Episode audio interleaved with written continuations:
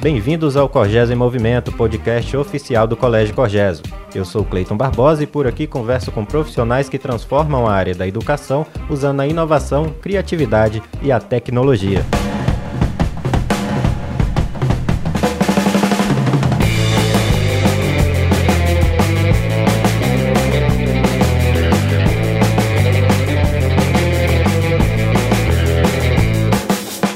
Para você não perder nenhum dos nossos episódios, siga o Corgeso em Movimento no seu player favorito ou então acompanhe as nossas redes sociais, arroba Colégio Corgeso. Sob protestos e apoios, em 2016, o então presidente Michel Temer apresentou medida provisória que tratava da reformulação do ensino médio.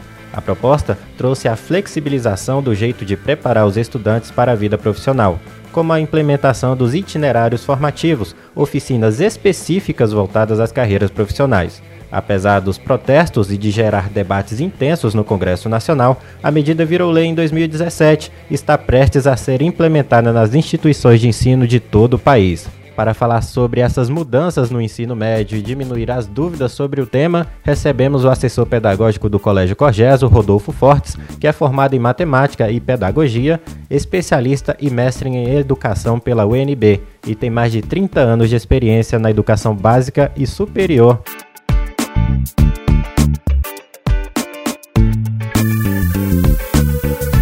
Primeiramente, gostaria de agradecer pela sua disponibilidade de falar conosco e seja bem-vindo ao nosso podcast. Eu que agradeço o convite. É muito bom poder compartilhar um pouco do que está acontecendo na educação do nosso país, no sentido de preparar as nossas crianças e os nossos jovens para as demandas do futuro.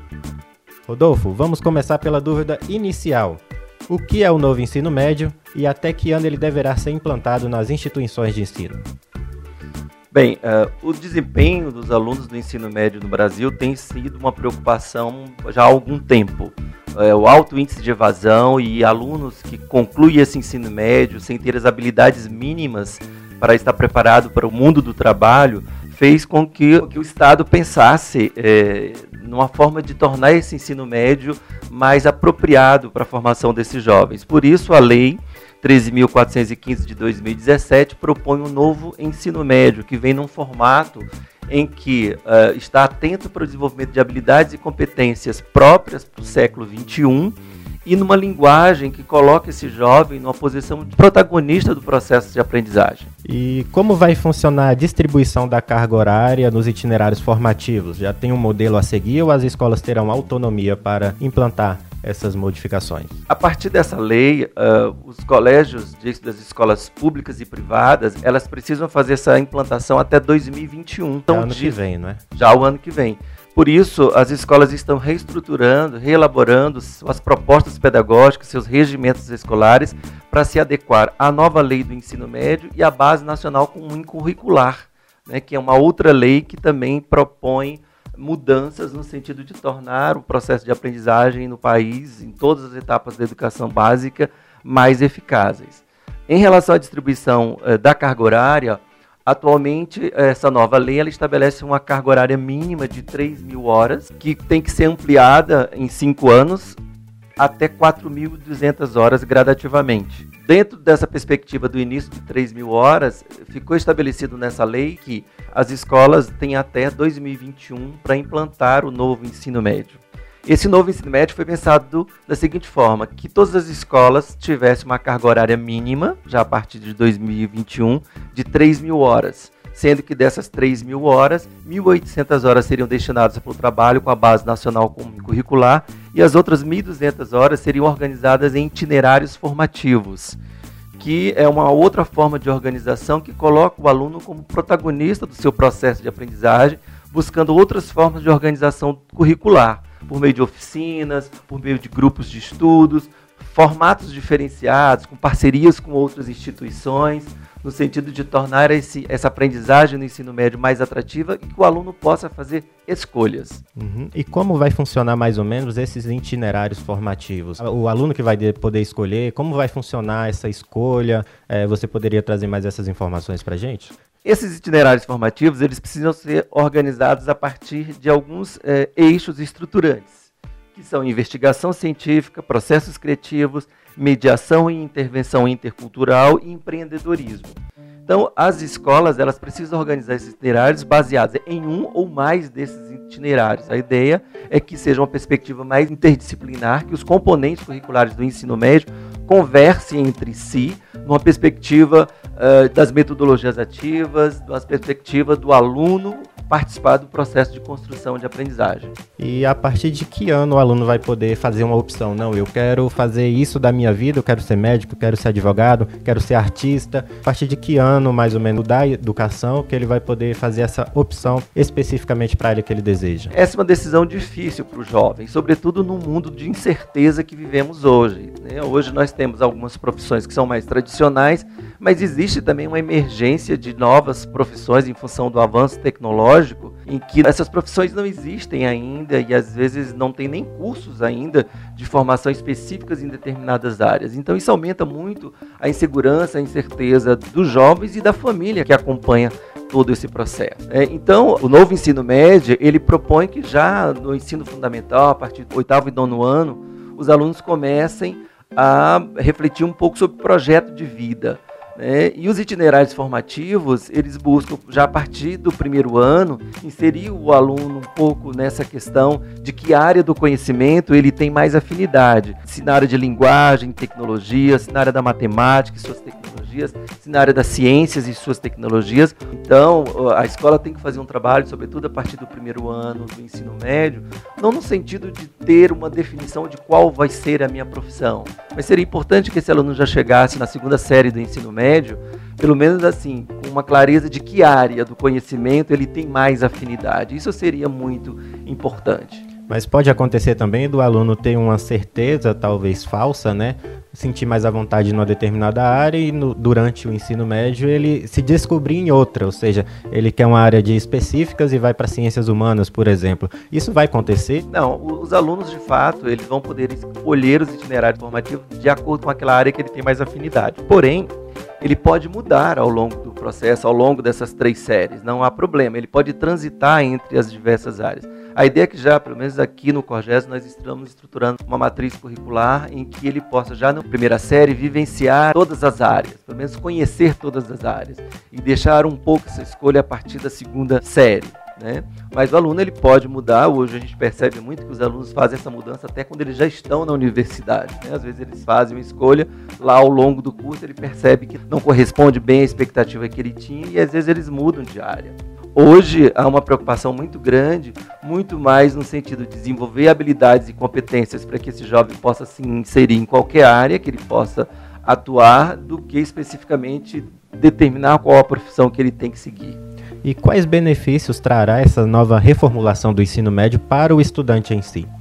É, a Base Nacional Comum Curricular, ela direciona a formação de professores, as matrizes avaliativas do país, ela também interfere na questão da produção dos livros didáticos. O novo ensino médio, ele justamente busca é, tornar esse aluno mais ativo no seu processo. Né? Há um grande, sobretudo nas escolas públicas, há um alto índice de evasão dos alunos do ensino médio, ou seja, porque eles não conseguem identificar que o que está sendo aprendido no ensino médio vai fazer diferença na vida dele.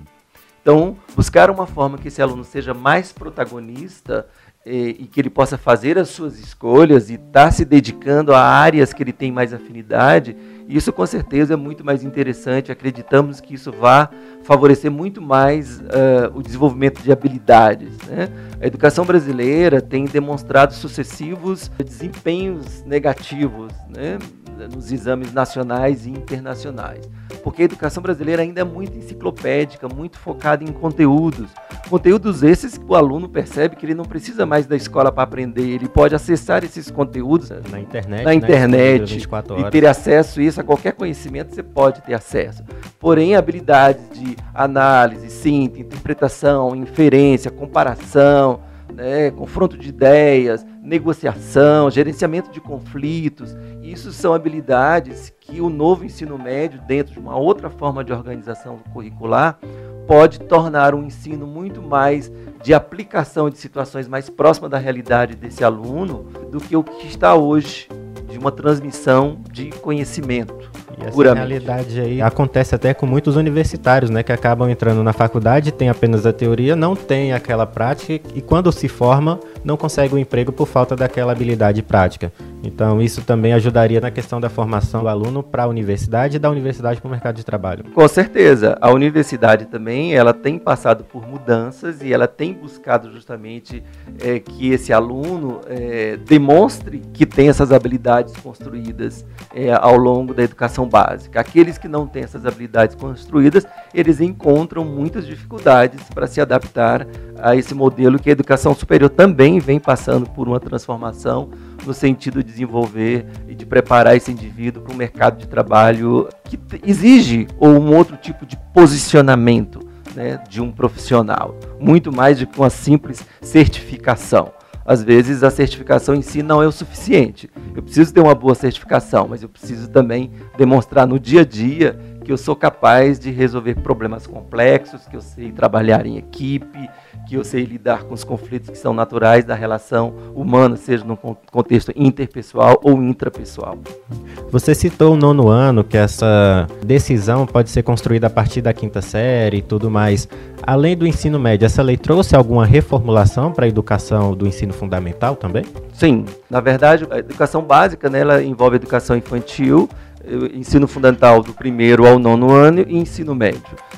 É, nós temos, além da reforma específica do ensino médio, nós temos a Base Nacional Comum Curricular, que foi implantada já agora em 2020, que visa justamente tornar essa educação brasileira menos enciclopédica, menos conteudista, dando mais tempo para o desenvolvimento de habilidades e competências. É uma mudança significativa. Os professores estão passando por um processo de formação, as editoras estão reformulando seus materiais didáticos, o uso de tecnologias também está sendo inserido nas escolas, no sentido de adequar esse processo de aprendizagem à nova realidade. E como ficou essa divisão? Porque a maior dúvida dos pais, que eu creio que exista, é assim se essa reformulação tirou algum conteúdo básico, como matemática e português, da grade curricular e colocou uma oficina no lugar. Teve alguma disciplina que ficou como obrigatória para esses alunos dessa reformulação que teve no ensino médio? É, na verdade, a nova base ela estabelece como obrigatório no ensino médio, em todas as séries, apenas língua portuguesa e matemática. Isso não significa que as outras disciplinas não serão trabalhadas. Elas serão trabalhadas, mas não necessariamente em todas as séries. Cada escola tem a sua liberdade de organizar. Essas disciplinas tradicionais que existem hoje no ensino médio, elas continuarão. Porém, uma vez que, por exemplo, se a gente considerar a realidade do Corgeso, a lei estabelece a partir de 2021 uma carga horária mínima de 3 mil horas. O hoje já trabalha com 4.200 horas, ou seja, está muito além do que a, a lei propõe. E a lei propõe que isso seja alcançado daqui cinco anos. E então, é a então, realidade que já tem hoje. É a realidade que nós já temos. Então, o que muda é que, dentro do que é considerado base, só 1.800 horas serão trabalhadas no formato que conhecemos hoje. Todas as outras disciplinas que nós temos hoje, elas continuarão a existir. Porém, elas vão apresentar um formato diferenciado, permitindo que os alunos, pelo menos a partir da segunda série, possam fazer escolhas na área é, de humanas, exatas ou saúde, por exemplo. Então, a partir da segunda série, o aluno vai ter ainda atividades nessas disciplinas que são trabalhadas hoje em dia, além é, dos itinerários formativos. Com certeza. Todas as, as, séries nós teremos todos os componentes curriculares, mas como uma forma diferente de organização do trabalho pedagógico, uhum. que são os itinerários formativos. A gente fala do estudante, muito do pai também, mas como será a formação dos professores para esse novo tipo de ensino? a Rede Sagrado eh, tem investido na formação desses profissionais no sentido de prepará-los para as demandas da nova Base Nacional Comum Curricular. Esse processo já vem ocorrendo há uns três anos, voltado especificamente para essa mudança, no sentido de prepará-los. Né? Eh, a realidade do ensino médio é o que de fato sofre um impacto um pouco maior. Então essa mudança, até por orientação da Secretaria de Educação Local, ela vai ser implantada gradativamente, série a série. Então, a partir de 2021, apenas a primeira série começa a trabalhar nessa perspectiva. Até porque há uma expectativa muito grande de como as universidades vão lidar com essa mudança, uma vez que a base ela também interfere nas matrizes avaliativas, né? como a Provinha Brasil, Prova Brasil, SAEB, Enem, vestibular, PAS. Então, todos esses exames, essas avaliações externas, elas vão sofrer influência dessa nova base nacional comum e curricular. Porém, o ensino médio ele vai ser implantado gradativamente, até porque a gente precisa acompanhar esse movimento das universidades também, no seu né? processo de seletivo. A escola não pode se afastar desse processo seletivo, no sentido que nós precisamos garantir um bom desempenho do aluno, no sentido dele escolher aquela universidade, seja pública, seja privada, que seja do interesse dele, para que ele possa ter uma formação a melhor possível.